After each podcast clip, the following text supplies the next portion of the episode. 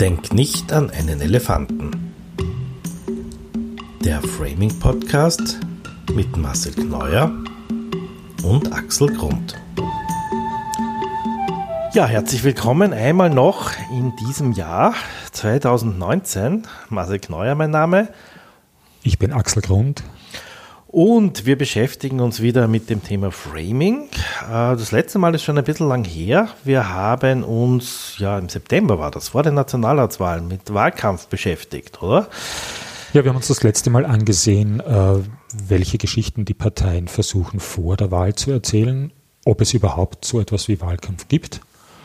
Heute stehen wir mitten in den türkis-grünen Koalitionsverhandlungen und damit ist ja auch das erste Thema weitgehend automatisch. Ja, obwohl sie eigentlich versuchen, möglichst wenig drüber zu reden. Ne? Also es ist ja das Ziel, ähm, ja, nichts rauszulassen. Aber du sagst, trotzdem kann man was erkennen oder ähm. was sowas geframed wird. Ne? Also von dem, was doch herauskommt. Ja, dass nichts herauskommt, ist ja auch schon ein Herauskommen. Ähm, mein Gefühl ist, aber da habe ich mit niemandem aus dem grünen Verhandlungsteam gesprochen, dass sie ähm, dass sie sehr hoch werden, dass sie verlässlich sind, dass sie professionell sind. Also dass das die Erzählung ist, um die es geht. Also nicht ein offener Prozess, ein partizipativer Prozess, was ein mögliches Framing für solche Prozesse wäre. Siehe, wie die Wiener Grünen ihre neue Chefin gewählt haben, ein ganz offener, möglichst transparenter Prozess der eigentlich ein interner Prozess ist. Koalitionsverhandlungen, wie die Regierung funktionieren wird, ist eigentlich ein Prozess, der sich an mich als Bürger richtet. Also sollte der transparent sein. Die grüne Seite hat sich entschlossen, dem ÖVP-Framing zu folgen. Auf der einen Seite Kurz ist der, der die Regeln vorgibt. Man geht zu ihm ins Winterpalais, was keine ausdrücklich grüne Location ist, sondern eine ÖVP Location von der Anmutung, immerhin ein altes Palais. Man ist eben berechenbar, verlässlich, zuverlässig. Ich bin ein bisschen enttäuscht. Ja, also das hat aber wahrscheinlich mehr auch mit Politik zu tun, weil sobald du was rauslässt, ja, dann irgendwie andere versuchen, das wieder umzuframen oder umzudeuten, wenn irgendwelche Ergebnisse rauskommen um man sozusagen sagt, jetzt das ist zu wenig, zu viel oder so. Also das ist ja dann das Problem, dass du sowas, so eine große Geschichte nie selber halten kannst, oder? Also in dem Fall ist sozusagen ein Framing wahrscheinlich unmöglich, weil sofort alle Medien irgendwas interpretieren und du keine Chance hast, deine Interpretation oder deine Linie da hineinzufahren. Also das waren jetzt drei Fragen auf einmal. oh je, Entschuldige. Die eine ist das Framing der Verhandlungen des Prozesses über das habe ich jetzt gesprochen. Wenn ich dich richtig verstanden habe, redest du über das Framing der Inhalte. Das findet nicht statt äh, seitens der Verhandler. Klar, dass die anderen darüber reden. Und auch wenn sich Türkis und Grün um ein anderes Framing bemühen, können sie ja trotzdem nicht verhindern, dass die, ÖV, äh, die FPÖ, die SPÖ, die Neos versuchen, andere Geschichten zu erzählen. Also es ist ja nicht so, dass ich habe ein tolles Framing und deswegen hurchst du nur mehr zu und sagst nichts.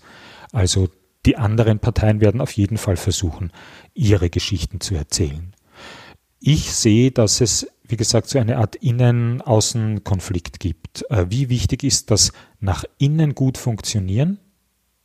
Wie weit haben wir im Blick, wie das nach außen wirkt?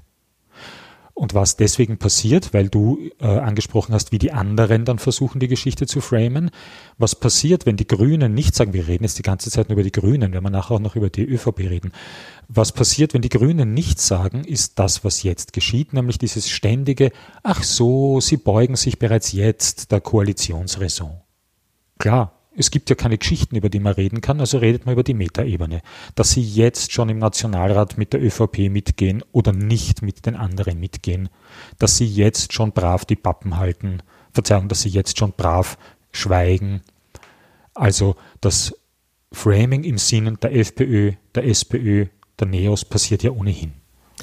Aber das ist ja eigentlich nichts Nachhaltiges. Also weil, weil wahrscheinlich ist es, sollte es zu einem Koalitionsabkommen kommen, ähm, im Jänner vergessen, ja, oder wann auch immer das kommt. Ne? Also das ist ja etwas, wo man versuchen kann, die Schraube zu drehen, aber es wahrscheinlich schwierig sein wird, das aufrechtzuerhalten, weil das Framing funktioniert ja nur dann, wenn es das über Monate schaffst, quasi äh, dabei zu bleiben. Ja? Und das schafft ja keine Oppositionspartei, äh, irgendwie sowas durchzuhalten. Ja? Und Frage ist auch, ob es den Grünen wirklich schaden würde in der Form oder ob ihnen nicht andere Dinge eben mehr schaden, weil so als Partei hat man eher das Gefühl, man hupft auf irgendwie was Tagesaktuelles drauf und sagt sie jetzt so wie jetzt ähm, diese Geschichte mit Frauengewalt und sagt, ups, da ist was, wo die Grünen jetzt irgendwie aus welchen Gründen auch immer da noch nichts gemacht haben, keinen Ausschuss zugelassen haben und schon stürzen wir uns da drauf und das andere Framing, das wir eigentlich hatten, nämlich sie kuschen vor der ÖVP ja, und der Koalitionsregion ist gleich schon wieder weg. Ne? Ja, also wir wissen ja, Framing-Effekte sind nicht anhaltend. Also nur weil das jetzt passiert, heißt das nicht, dass sich in einem Jahr noch jemand daran erinnert, beziehungsweise halt, dass das Hirn das noch so rezipiert. Ähm, ja, das wird natürlich eine Aufgabe an die Regierungskommunikation sein, dass so es zu einer Koalition kommt, die Kommunikation sich dann ändert. Kurze Frage, äh, kurze Antwort. Ja, also wo bei mir zwischendurch eine Geschichte mal eingefallen ist, wo so eine kurze Debatte war um, wer ist schuld, dass die Verhandlungen so lang dauern. Ja, oder das, wo die ÖVP jetzt zuerst versucht hat, den Grünen umzuhängen und die Grünen dann gesagt haben, na, beim Klimaschutz geht nichts weiter, die ÖVP ist schuld. Ähm, also das war so ein Geplänkel, aber das also haben wahrscheinlich ja nicht viele mitgekriegt, aber das war, ob das jetzt ein absichtlicher oder unabsichtlicher Versuch war, schon am anderen ein bisschen eine Schuld zuzuweisen. Mhm, ja, also in die Schulddebatte gehe ich prinzipiell nicht, aber was ich spannend finde, ist das Framing von Zeit als eine begrenzte Ressource. Also so, da gibt es jetzt eine Schüssel voll Zeit und irgendwann ist die aufgebraucht, dann ist die Schüssel leer und es gibt keine Zeit mehr. Das funktioniert bei Äpfeln und bei Nüssen und bei äh, Nicolo-Sackerln, die sind irgendwann einmal leer und die Schokolade ist fort. Zeit ist aber nahezu unbegrenzt. Also keine Ahnung, wie das irgendwann einmal sein wird, ob es dann den nächsten Urknall gibt und dann ist die Zeit aus. Aber das, was ich weiß, ist Zeit unbegrenzt. Ähm, wir reden lustigerweise dann weniger über Inhalte. Das ist auch ein Problem, wenn man nicht über Inhalte redet. Dann wird über den Zeitfaktor geredet. Dann versuchen andere, andere heißt Journalistinnen, andere Politikerinnen, zum Beispiel über die Koalitionstreue der Grünen zu reden. Darüber, wie stark Sebastian Kurz bereits jetzt ist darüber, ob sich's vor Weihnachten noch ausgeht. Kogler versucht zu erzählen, äh, deinen Witz daraus zu machen und zu sagen, na ja, wenn doch die Regierung so äh, Bierlein so äh, beliebt ist, dann wollen wir sie Österreich doch nicht wegnehmen. Ähm, funktioniert nicht wirklich. Ähm, es geht darum zu erzählen, wer steuert diesen Prozess. Es geht um Augenhöhe. Ist Werner Kogler auf Augenhöhe mit Sebastian Kurz? Das Meiner Meinung nach erzählen die derzeitigen Verhandlungen, das Design der derzeitigen Verhandlungen nicht. Eben Kurz lädt ein, Kogler kommt. Man trifft sich nicht gemeinsam, um zu verhandeln, sondern einer gibt äh, zumindest nach außen hin vor und der andere kommt nach. Einer entscheidet eben ins Winterpalais. Die Grünen, die kooperieren, die sind professionell, um dem anderen zu gefallen? Ich weiß es nicht, aber das sind die Bilder, die in den Köpfen entstehen. Äh, der Vorarlberger ähm, Grünen-Chef Johannes Rauch hat ja vor ein paar Tagen ähm, darüber geschimpft, dass die ÖVP sich nicht an die Regeln hält. Äh, wie hat er gesagt? Wer sich an die Regeln hält, darf nicht der Blöde sein oder so ähnlich. Ähm, macht auch wieder diesen hierarchischen Unterschied auf. Er ist der Kleine, der sich darüber beschwert, dass sich der Große nicht an die Regeln hält. Debatten über Regelverstöße finden meiner Erfahrung nach hauptsächlich in Schulklassen statt oder in Sportmannschaften unter Kindern, äh, aber nicht im politischen Kontext. Aber ist das nicht eigentlich ein gescheites Framing, zu schauen oder sozusagen darauf hinzuweisen, dass man der Kleine ist? Weil wenn es eine Koalition gibt und es gibt ein Ergebnis, kann ja dann immer sagen, ja, ich bin ja der Kleine und deswegen haben wir halt nicht so viel durchgesetzt ja, und deswegen haben wir halt nicht so viel erreicht, ähm, weil halt diese große ÖVP ja, sozusagen hier so viele Prozente und Ding mehr hat und wir finden das jetzt ganz toll und eigentlich für unsere, wie viel waren es, äh, 13 Prozent oder so, ja, äh, ist das eigentlich, 13, 14 Prozent, ist das eigentlich super, was wir erreicht haben. Ja, schaut, wir sind doch eigentlich so klein und eigentlich diese ÖVP mit ihrer Erfahrung und so und dafür sind wir toll. Ne? Also eigentlich ist das wäre für mich dieser Frame so, also wir sind doch die Kleinen und die ÖVP versucht uns dauernd alles wegzunehmen, gar nicht so schlecht. Ja, natürlich, rein mathematisch ist das Stärkeverhältnis 1 zu 2,5 oder so irgendwie. Also ganz klar, die ÖVP wird mehr Ministerien besetzen, die ÖVP wird stärker sein, ist im Nationalrat deutlich stärker. Ja, aber sich selbst als kleiner, als schwächer zu framen, den Nutzen sehe ich nicht. Ähm, selbstverständlich werden die Grünen nicht alles umsetzen können. Ich gehe davon aus, die ÖVP auch nicht. Dann ist aber die Geschichte nicht, wir sind die Kleineren, die Schwächeren. Dann ist die Geschichte, wir haben gekämpft. Und wir haben immerhin das und das und das erreicht. Zu sagen, wir haben verloren, ist keine gute Geschichte. Ja, das, das sowieso, ja. Also, und es wird klar sein, man geht mit zehn äh, Aspekten in eine Verhandlung und mit sieben kommt man wieder raus, ist schon in Ordnung.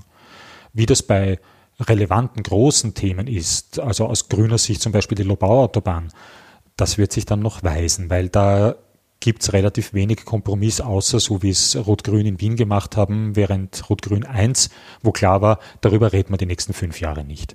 Man, so wie es ausschaut, äh, stellt sich auch für Rot-Grün 2 in Wien die Frage nicht, nachdem ja spätestens im Oktober die Wahl ist und bis dahin wird kein Baubeginn sein. Ja, also äh, spannende Details. Wir werden äh, in der nächsten Folge dann äh, berichten oder uns anschauen, wie das geframed worden ist. Ja? Also, weil dann wird es hoffentlich, also ein, entweder gibt es eine, eine türkis-grüne Koalition oder wir reden, warum es gescheitert ist und dann äh, türkis-rot oder türkis-blau oder wer immer verhandelt. Genau, wir haben auf jeden Fall äh, was zum Thema Regierungsbildung und Koalitionen zu verhandeln das nächste Mal. Ähm, ich hoffe, dass die Grünen dann noch zu einer etwas eigenständigeren Kommunikation kommen. Siehe auch ähm, Message Control. Also es gibt jetzt schon Diskussionen, Zeitungsüberschriften, was Message Control in Grün sein könnte. Ähm, dabei bewegt sich halt sehr viel auf dieser symbolischen Ebene eben. Wird es mit Grün eine Message Control, eine Message Control geben? Wie wichtig sind 33 Untergruppen? Also wir nehmen das ernst und gewichtig. Die ÖVP versucht wiederum ständig zu erzählen, wir hätten ja eh noch Alternativen, wobei ich das eher für einen Strohhalm halte, weil weder die Variante ÖVP mit FPÖ noch ÖVP mit SPÖ klingt für mich besonders attraktiv für Sebastian Kurz. Also ich glaube, in Wahrheit hat er keine Alternativen. Ich hoffe, dass es irgendwie doch noch ein bisschen eine neue Art der Koalitionsverhandlungen gibt. Möglich wäre ja zum Beispiel gewesen, über eine Online-Plattform sich Inputs zu holen. Inputs holen kann ich ja jederzeit dann muss ich trotzdem nicht sagen, was ich mit dir heute Nachmittag besprochen habe in der Verhandlung. Aber ich lade Leute ein, Inputs zu geben. Aber die, da, da, ist doch dann die Enttäuschung viel größer, wenn ich jetzt auch noch denen gesagt habe, was ich will und ich kriege das nicht raus, oder? Also, also Nur wenn ich dir garantiere, ich gehe jetzt mit deinem Thema hinein. Du bekommst, wenn du wählst, auch nicht 100% deiner Wünsche von der Partei, die du wählst. Tut mir leid, wenn ich dich enttäusche, so funktioniert das. Äh, Politik, und das ja, ist ein Diskurs, den wir natürlich auch noch führen können. Also was ist eigentlich Politik und was ist das Wesen eines Kompromisses in der Demokratie? Natürlich, wenn da drauf steht, sag uns, was wir erreichen sollen und wir setzen das um, dann ist die Enttäuschung riesig. Wenn die äh, Kommunikation ist im Sinn von, wir framen das als, als offenen Pool, dann muss man natürlich schon auch gelegentlich wieder was zurückspielen. Und dafür ist es jetzt wohl leider zu spät. Ähnlich auch die Diskussion um den koalitionsfreien Raum. Ich glaube, in Tirol haben ÖVP und Grüne äh, vereinbart, dass es bei manchen Bereichen einen koalitionsfreien Raum gibt. Das heißt, es ist mehr möglich, als wir auf Bundesebene in Österreich bisher gewöhnt sind. Und ich glaube, es wäre wichtig, dass gerade wenn es eine grüne Regierungsbeteiligung auf Bundesebene gibt, dass man mit verschiedenen neuen Elementen reingeht, um einen Unterschied zu zeigen. Ja, schauen wir mal, ob das in irgendeiner Form was wird. Äh, wolltest du zur ÖVP auch noch was sagen oder sind wir bei den Koalitionsverhandlungen schon fertig? Also wir zumindest. Ähm, Ich finde, die ÖVP ist da relativ langweilig. Ja, äh, Elisabeth Köstinger sagt, am Klima wird es nicht scheitern. Äh, das ist eine Frage der Überschriften, weil wohl wissen wir, dass gerade wenn es um einen klimarelevanten Umbau des Wirtschaftssystems geht, äh, ÖVP-Teilorganisationen nur bedingt applaudieren werden. Der Wirtschaftsbund wartet jetzt nicht auf eine ökosoziale Steuerreform. Da gibt's ähm, Interessantes im Kreisreden. Ich würde ja auch gerne wissen, wo allfällige Ministerlisten, die kursieren, herkommen, ob die aus der ÖVP kommen. Ach Gott, sonst finde ich die ÖVP in diesem Fall eher langweilig. Aber ich finde auch langweilig, dass gerade viel über Sparkurs geredet wird. Warum findest also du das ich, langweilig? Ich, ich mache gerade einen Italienischkurs. okay. Ich fahre ja gern nach Italien auf Urlaub und jetzt machen alle einen Sparkurs und mir ist nicht so ganz klar, was das bedeutet. Also die Unicredit hat gerade äh, Mitarbeiter rausgeschmissen. Novomatic hat äh, 40 Prozent der Mitarbeiter innerhalb eines Jahres rausgeschmissen. 40 Prozent der Menschen haben jetzt keine Arbeit mehr dort. Ähm, Red Bull, Novomatic, Unilever, SPÖ, ganz elegant per E-Mail. Ähm, und wir reden immer von einem Sparkurs. Wie würdest du dazu sagen? Weil man spart doch das ein. Ne? Warum sparst du? Weil du Weil dir, ich zu wenig Geld habe. Ne? weil du nachher dann mehr hast. Nicht, weil du zu wenig hast. Wenn du zu wenig hast, kannst du nicht sparen, weil dann hast du zu wenig. Also Obdachlose können nicht sparen. Die haben nichts. Unter der Voraussetzung, dass sie obdachlos und ohne Erwerbsarbeit sind. Ja. Also wenn ich nichts habe, kann ich nicht sparen. Sparen tue ich, um mir dann was Gutes tun zu können. Das stimmt ja auch. Also ähm, Dietrich Mateschitz hat was davon. Äh, er bekommt, wenn das stimmt, für 2018 ja knappe 200 Millionen, 182 Millionen. Ähm, also für ihn hätte sich dieser Sparkurs ausgezahlt. Die Frage ist nur, was haben die ehemaligen Mitarbeiterinnen davon? Die müssen jetzt schauen, wie sie mit ihrem Geld zurechtkommen, vulgo sparen also vielleicht ist das gemeint. Wenn ein Unternehmen einen Sparkurs macht, dann können die ehemaligen Mitarbeiter nachher üben zu sparen. Gemeint ist es aber nicht so. Tatsächlich verlieren Menschen ihren Job. So schlicht und einfach ist es. Sparkurs ist eine politisch-journalistische Framing-Experimentieranleitung, die einfach Quatsch ist, weil sie was Positives assoziieren lässt, was nicht drinnen ist. Ja, was wahrscheinlich vom Wort einsparen kommt. Ne? Und das wird dann auf Sparen reduziert. Was aber dasselbe ist. Auch ein, ich spare, um mir etwas leisten zu können. Man spart auf ein Auto, man spart auf einen Urlaub. Sagt man das überall, man spart auf.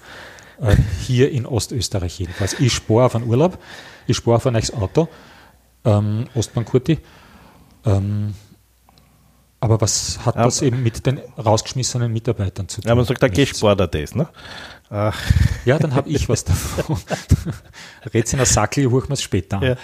Ja, äh, ja natürlich ja. gibt es ganz viele umgangssprachliche Wendungen, die Frames widerspiegeln. Ja. Aber was wäre jetzt? Was müsste man eigentlich sagen? Also wie Mitarbeiter rausgeschmissen. Menschen haben. Aber es ist ein Mitarbeiter-Rausschmeißkurs ist natürlich nicht so sexy wie die Firma fordert einen Sparkurs. Ne? Ja, diese Frage liebe ich, die kommt immer. Aber ich muss doch jetzt ein anderes, äh, ich muss doch jetzt äh, einen anderen Kurs haben. Nein, musst du nicht. Also du hast jetzt in deinem Vorschlag, bist du bei Kurs geblieben. Äh, nein, wir haben hier kein, keine Schifffahrt vor uns, wo wir einen Kurs setzen und die Segel hissen ist ja nicht so. Das ist ja auch nur ein Framing, dass das Leben ein Weg ist. In dem Fall eine Seefahrt. Nach Strich und Faden, na wie heißt das, und der Sextant. Nein, die Geschichte wäre nicht Unicredit äh, fährt einen Sparkurs für das kommende Jahr, verordnet sich selbst einen Sparkurs, finde ich eine hübsche äh, Journalistenformulierung, sondern der Vorstand hat beschlossen, 40 Prozent der Mitarbeiterinnen zu kündigen. Das halte ich für eine relativ äh, objektive, treffsichere Formulierung. Vielleicht werden nicht 40 Prozent der Mitarbeiterinnen gekündigt, weil 10 Prozent gehen von alleine, wenn sie hören, dass gekündigt wird. Äh, ein Teil wird in Pension gehen. Und schon sind wir nicht mehr bei 40, aber das ist die Gesamtzahl. Menschen haben nachher keinen Job mehr. Die Verpackung gesund schrumpfen ist ja eines der absurdesten Vokabel. Ähm, das Ergebnis ist immer, natürlich klingt es nicht so schön, wenn Mitarbeiter gegangen werden. Klammer müssen, Klammer zu. Das ist für den jeweiligen Personalchef, den Abteilungsleiter, deine Vorgesetzte nicht angenehm. Aber ich garantiere, für die betroffenen Mitarbeiterinnen ist es noch weniger angenehm. Also wäre wär ich sehr dafür, ein Framing zu wählen, das aus der Sicht der am meisten Betroffenen erzählt. Es ist nicht die Unicredit zu bedauern, weil sie Arbeitsplätze abbauen muss. Was auch immer abbauen in dem Kontext bedeutet wieder ein anderes Framing dazu. Die Geschichte, wie ich sie mir wünsche, dass sie erzählt wird, erzählt aus Sicht der Betroffenen, aus Sicht der Menschen, die innerhalb der nächsten Wochen zu Hause sitzen. Ja, da haben wir noch einen weiten Weg vor uns, bis das einmal überhaupt äh, in die Medien gelangt, weil ich glaube, selbst Arbeiterkammer oder Gewerkschaft oder so sind jetzt in der Framing-Geschichte noch nicht so drinnen. Also, also, ich weiß, dass die Arbeiterkammer zumindest teilweise daran arbeitet.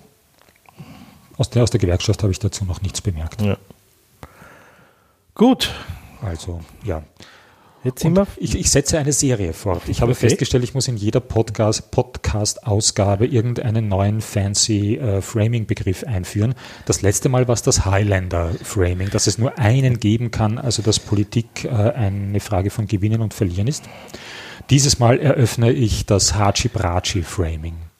Okay. Da fangen wir mal an für alle, die nicht wissen, was Hachi Brachi ist. Worum geht's? Also ich weiß noch, es ist Hachi Brachi Luftballon ist eine Kindergeschichte, aber genau. mehr erinnere ich mich auch nicht mehr dran. Ja. Also ein, Gott sei ein altes Kinderbuch? Ich glaube, es ist ein böses Kinderbuch, weil ich glaube, ich habe das nicht wirklich äh, ja, oft gelesen. Ziemlich. Vorgelesen bekommen. Es ist eine ziemlich grausliche Geschichte. Ja, da kommt, äh, ich lese dir was vor, ich habe es dir mitgebracht. Ein, ein Ausschnitt. Äh, es geht um einen Fesselballon. Was kommt dort durch die Luft geflogen und immer näher hergezogen? Es ist, man sieht es deutlich schon, ein großer roter Luftballon. Drin sitzt die Pfeife in der Hand ein Türke aus dem Türkenland. Der böse Haji Braci heißt er. Und kleine Kinder fängt und beißt er. O Fritzchen, Fritzchen, lauf davon, sonst kommst du in den Luftballon. Ach, Haji Braci hat ihn schon.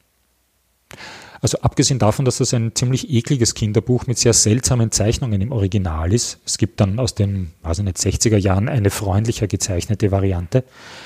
Äh, erzählt das Buch die Geschichte draußen, die Welt ist gefährlich. Ein Thema, das wir immer wieder haben, die Strict Father Erzählung, die Welt ist gefährlich. Und die Bedrohung, die kommt von dem Fremden, von dem Türken aus dem Türkenland, von Haji Braci. Die Gefahr ist nicht hier. Wie komme ich jetzt überhaupt dazu? Mir ist das aufgefallen anlässlich der Debatte um Original Play. Da ging es ganz stark darum, in Deutschland, also ich erzähle die Geschichte sicherheitshalber auch nochmal zum in Erinnerung rufen, in Deutschland gab es zwei Verdachtsfälle, ob äh, Menschen, die Original Play Workshops in Kindergarten, in Kitas angeboten haben, äh, Kinder missbraucht haben oder zumindest äh, in der Nähe von äh, sexueller Übergrifflichkeit waren. Und Original Play ist freies Spiel mit Kindern, also man tut so ein bisschen herumtoben, habe ich verstanden. Ja, das stimmt zwar inhaltlich nicht, aber also es ist nicht beliebiges freies Toben, aber die inhaltliche Komponente, was jetzt tatsächlich Original Play ist, möchte ich jetzt auslassen. Mir geht es tatsächlich nur um das Framing dessen, was hier passiert ist. Also in Deutschland gab es zwei Anlassfälle, die sich dann auch in Luft aufgelöst haben. Also es gibt keine Prozesse, Verurteilungen. In Österreich gab es gar nichts. Trotzdem gab es hier eine große Aufregung. Und in der Aufregung ging es nicht darum, wie stärken wir Kinder, wie sagen wir Kindern, das sind deine Grenzen, hier ist deine körperliche Integrität und hier kannst du Ja sagen und hier kannst du Nein sagen, sondern es ging genauso wie in Deutschland darum, da kommen fremde Männer in den Kindergarten oder in die Schule und die machen dann was mit meinen Kindern. Also da kommt Haci Braci, der Türke aus dem Türkenland, der fremde Mann, und bedroht mein Kind. Tatsächlich wissen wir, äh, dass 80 Prozent der Missbrauchsfälle im unmittelbaren Umfeld der Kinder passieren. Väter, Freunde der Familie, Onkel, also es sind halt meistens Männer, darum spare ich mir hier jetzt das Gendern. Es sind ja meistens Männer, die Kinder missbrauchen oder auch Frauen. Also das passiert im eigenen Umfeld.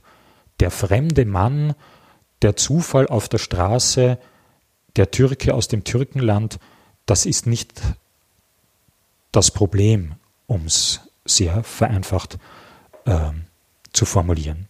Und ich würde mir wünschen, auf das zu schauen, was tatsächlich die Geschichte ist, nämlich im eigenen Umfeld zu schauen, was, worum geht's, wo kommt Missbrauch her und wie kann ich meine Kinder stärken.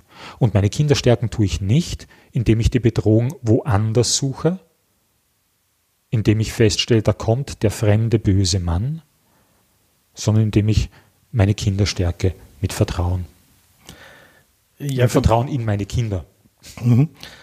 Für mich war dann noch ein, ein, anderer Aspekt auch noch interessant, weil ich habe mir gedacht, das Erste, was mir einfallen würde, ist, äh, wie also ich hätte so nicht die, diese Männer für schuldig befunden, sondern die ähm, Kindergärtnerinnen oder Lehrerinnen, die die äh, Leute allein lassen, weil sozusagen du die Aufsichtspflicht vernachlässigt. Also ich hätte als erster gesagt, wie kann das sein, dass wer auch immer was macht mit Kindern alleine gelassen wird. Aber das war nie ein Thema, ja, weil ja, war es schon. Der, war es schon. Das war auch das ist eine inhaltliche schwach, Debatte, ja? die ich eigentlich nicht so gern führe. Da war eine, eine Interessenberufsgruppenvertreterin, mhm. habe ich im Radio gehört, die das angesprochen hat, dass es natürlich eigentlich nicht sein soll, aber dass aufgrund der Arbeitssituation der Kindergärtnerinnen in Österreich das leider oft so vorkommt. Wenn du alleine bist in deiner Kindergruppe und die Hälfte der Gruppe geht in den Workshop, dann bleibst du bei der anderen Gruppe. Matter of Fact geht nicht anders. Und das wünscht sich niemand, das wünschen sich auch die Original Play-Vertreter nicht. Aber eben, das ist nicht mein, nicht mein Punkt. Äh, sinnvoll ist natürlich über Kindergartenorganisation zu reden, sinnvoll ist über anständige Bezahlung dieser Pädagoginnen zu reden. Da gibt es ganz viele interessante Aspekte. So können wir die Geschichte auch erzählen. Wir stellen fest, es ist möglich, dass im pädagogischen Kontext alles Mögliche passiert. Und wie kann das sein? Wichtig ist doch, das Lernen, und da sind wir jetzt wieder beim Framing, Lernen passiert, Lernen ist ein wichtiger Prozess, der einen geschützten, vertrauensvollen Rahmen braucht. Wenn du dich fürchtest, lernst du relativ schlecht. Da, diese Geschichte können wir erzählen. Ja. Wir erzählen aber die Geschichte, der fremde Mann ist gefährlich.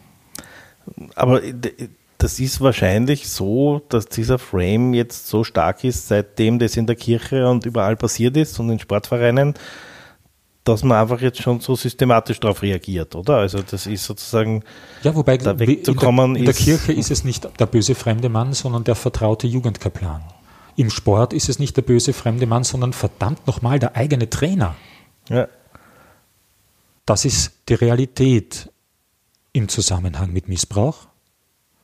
Und ich verstehe, dass es angenehmer ist, für alle Betroffenen so zu tun, als hätte das ja alles nichts mit uns zu tun. Nein, bei uns passiert das nicht. Wir machen das nicht. Da kommen seltsame fremde Männer.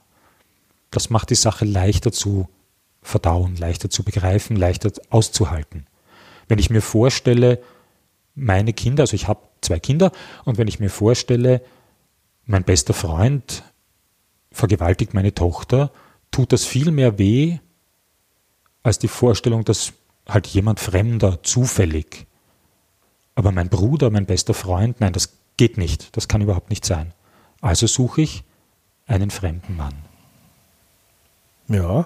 Das verstellt den Blick auf das Eigentliche. Wir wissen, um wieder ein bisschen äh, in der Framing-Debatte zu bleiben, Frames hide and highlight, ja. also verstecken Teile der Realität und betonen andere.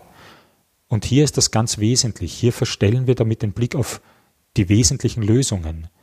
Wenn wir nicht auf das eigentliche Problem schauen, können wir es auch nicht lösen.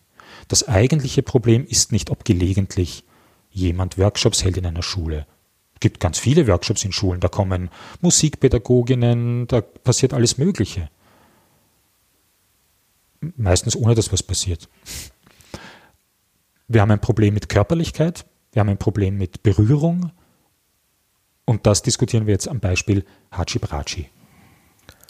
Ja, also es ist fast schon ein kulturelles Problem, oder? Weil das sozusagen jetzt aufzulösen ist eine Frage von Jahrzehnten wahrscheinlich, oder? Also ich glaube jetzt nicht, dass sich so etwas wandelt. Ja. Also ich habe die Extremform dann auf Twitter gelesen, wo eine Mutter gesagt hat, also wenn äh, irgendwo ein Mann im Kindergarten meiner Tochter auftaucht oder Kindergärtner gar noch wird, dann äh, nehme ich das Kind sofort raus und schaue, dass es in einen Frauenkindergarten kommt. Also ja. das ist ja jetzt dann schon die Extremform dann. Ja. Also Dabei wäre das dann ja kein fremder Mann mehr, weil das wäre dann der reguläre Pädagoge.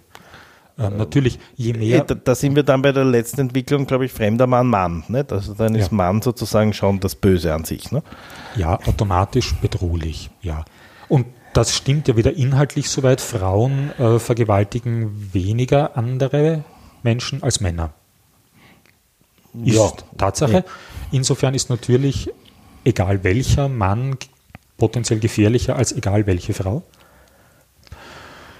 Ähm, aber die Geschichte, die, es, die wir erzählen, erzählt eine pauschale Bedrohung, ich wiederhole es, tut mir leid, wenn ich da jetzt unoriginell bin, erzählt eine fiktive Bedrohung, die des fremden Mannes. Ich finde das, also ein, ein, Freund meines Sohnes möchte Kindergarten, Kindergärtner werden und ich finde das großartig. Ich hoffe, der heute 14-Jährige oder so zieht das echt durch. Na, es wäre total wichtig, ja, aber ähm, ich wollte noch auf eine andere Komponente hinweisen, weil ja, ich glaube auch etwas dazu kommt, nämlich ähm, dieses, wenn was nicht funktioniert, ähm, muss man nicht es lösen, sondern heute sind wir dazu, man muss es verbieten, oder? Also ich habe so das Gefühl, auch bei dem Original Play war ja sofort nicht, schauen wir, wie wir das gescheit machen können mit denen, sondern verbieten wir es. Ja, und deswegen ist sozusagen ähm, Original Play ist böse, verbieten wir es. Ja. Männer sind böse, verbieten wir Männer mit Kindern was zu machen, pädagogisch oder so. Also das ist dann die Extremform, ja. Aber äh, ich habe so das Gefühl, dass wo halt, wohin wir auch framingmäßig oft kommen jetzt, aber durchaus auch aus der Politik, weil sozusagen die Politik sagt, das oder das ist böse, also verbieten wir es, ja, das ist, Rauchen ist böse, also verbieten wir es, ja, und äh, da kommt man sozusagen sehr schnell in dieses Ding hinein. Und das fahren wir jetzt schon ein, zwei Jahrzehnte, ne? immer ja. stärker. Das, die Verbotsdiskussion war sehr spannend. Äh, die zuständige Landesrätin in Niederösterreich hat in Interviews wiederholt gesagt, dass es nicht eine einzige Beschwerde in Niederösterreich im Zusammenhang mit Original Play gibt. Aber sicherheitshalber stellt sie jetzt die Zusammenarbeit ein. Ja, wir framen Verbot als Standardlösungsansatz pauschal. Das ist jetzt je nach Partei unterschiedlich, je nach Themenlage unterschiedlich. Von ihrem Selbstverständnis her setzen Neos eher darauf, dass der Markt das schon regulieren wird. Äh, die FPÖ setzt, wenn es um Migration geht, auf Verbote, bei Rauchen auf Freiwilligkeit oder bei Tempobeschränkungen im Autoverkehr. Verbote erwecken den Eindruck, wir könnten jetzt das Problem aus der Welt schaffen. Wenn ich es verbiete, dann gibt es das nicht mehr. Zum Teil stimmt das. Wenn man zum Beispiel ein Importverbot für bestimmte Produkte einführt, dann wird es nur mehr ganz wenig davon geben, was geschmuggelt wird. Aber im Wesentlichen habe ich das Problem gelöst. Aber im sozialen Kontext, also wie wir beide miteinander umgehen, kann man schlecht verbieten. Wir können symbolische Akte setzen politisch, also das Verbot, Kinder zu schlagen, das ist ja noch relativ neu. Du darfst, glaube ich, erst seit 1976 oder so deine Kinder nicht mehr schlagen. Damals waren wir zwei selber Kinder, die selber äh, eher am anderen Ende der, der Hand waren. Das heißt ja jetzt nicht, dass ab dem Beschluss dieses Gesetzes keine Kinder mehr zu Hause geschlagen wurden. Aber es war ein wichtiger symbolischer Akt zu sagen, wir als Gesellschaft, vertreten durch den Nationalrat, sagen, na, das ist nicht okay, dass man Kinder schlägt, weil sie etwas nicht tun, was ich als Eltern oder gar als Lehrer will. Das Verbot für Lehrer, Kinder zu schlagen, ist ungefähr zeitgleich oder vielleicht sogar tatsächlich zeitgleich gefallen. In manchen Kontexten ist das inhaltlich sinnvoll, aber eben, wir diskutieren ja nicht die inhaltliche Ebene, ob jetzt ein Rauchverbot medizinisch sinnvoll ist, sondern ob es vom Framing her was nützt. Und ich glaube, da kommt es darauf an, worum es geht. Äh, wenn es um den Schutz von Menschen geht, also ähm, Gurtepflicht, Helmpflicht, wenn es tatsächlich um nachweisliche Sicherheit geht, dann braucht es, denke ich, auch diese Erzählung. Wir verbieten eine bestimmte Handlung, weil sie definitiv schadet. Und ja, es schadet definitiv jedem Kind, wenn es geschlagen wird. Da bin ich, finde ich ein Verbot eine Lösung, auch wenn es nur eine symbolische ist. Generell braucht es aber Dialog und braucht es Einsicht in die Maßnahme, damit du es auch bereit bist umzusetzen. Also es weiß eh jeder, dass Rauchen ungesund ist. Das, äh, aber trotzdem wird geraucht, weil es ist meine Entscheidung, ob ich rauche. Nicht deine, Herr Bundeskanzler, sondern meine. Ja, ich glaube, wir würden das zu weit führen, weil äh, ich glaube sozusagen letztendlich ist es halt, dann kommt man in diese Problemfrage, man ist einfach nicht mehr bereit, äh, Dialog zu führen oder es ist einfacher zu verbieten, statt mühsam Dialog oder erklären oder aufklären oder wie auch immer. Ja. Also macht man die einfache Variante in einer komplizierten Welt und die heißt Verbot. Ne? Mhm, ja. Und damit kommen wir aber total an in den Verbotsframerei mit allen seinen negativen Konsequenzen. Ja. Wir tun so, wir framen die Geschichte, da gibt es ein Problem und das kann ich ganz einfach lösen. Weil ich sage, das gibt es nicht. Ein Verbot sagt dir einfach, das ist nicht. Du darfst nicht schummeln in der Schule. also, was nützt das, äh, Schülern das Schummeln zu verbieten? Machen sie es deswegen nicht? Schwänzen Schüler nicht, weil man es ihnen verbietet? Ja. Also, Verbote sind ja generell was, wo wir wissen, dass es nichts nützt. Aber wir stellen sie auf, weil es klingt nach einer Lösung, die funktioniert. Aber der Frame ist nur ein Frame. Und, und um jetzt noch einmal auf den Hachi-Brachi zurückzukommen, das ist halt dann die, finde ich mal, die perverse Extremform, wo du dann einen Bösen suchst, äh, der sozusagen, um dieses Verbot sozusagen ähm, zu erklären, ja, oder sozusagen, äh, ja, ja. zu erklären, warum das jetzt sinnvoll ist. Und äh, ja. hast du halt eine böse Person und die ist schuld daran, dass es jetzt das Verbot gibt. Ja. Also das um das jetzt so der Reihe nach durchzudeklinieren, ja, es gibt Missbrauch. Ja, es gibt Kindesmissbrauch. Ja, es gibt sogar Übergriffe in vertrauten Rahmen wie Kindergarten oder Jugendgruppe. Ja, da, wo man sich am wohlsten fühlt oder am wohlsten fühlen sollte. Ist anzuerkennen, ist traurig für jedes einzelne Kind, das das betrifft. Ja, aber wir lösen es nicht dadurch, indem wir den externen Verantwortlichen suchen, in diesem Fall die fremden Männer, die solche Workshops anbieten, da versuchen wir uns selbst zu beruhigen, indem wir uns selbst die Geschichte erzählen, wenn die fremden Männer nicht kommen, ist alles gut. Und leider, so funktioniert es nicht. Gut, da haben wir heute sehr lang und sehr weit ein Feld aufgemacht, aber ich glaube, äh, wir haben noch nie so intensiv Framing erklärt. Also ich glaube, wenn man diese Folge genau angehört hat, hat man viel vom Thema Framing gelernt. Das wünsche ich mir. Am besten ist, man hört sie sich dreimal an. Genau. Ja, wir sagen mal vielen Dank, wünschen ein schönes neues Jahr und lassen uns überraschen, was da nächstes Jahr im Jänner passieren wird oder vielleicht sogar noch im Dezember. Wir werden darüber diskutieren. Dankeschön. Danke, alles Gute.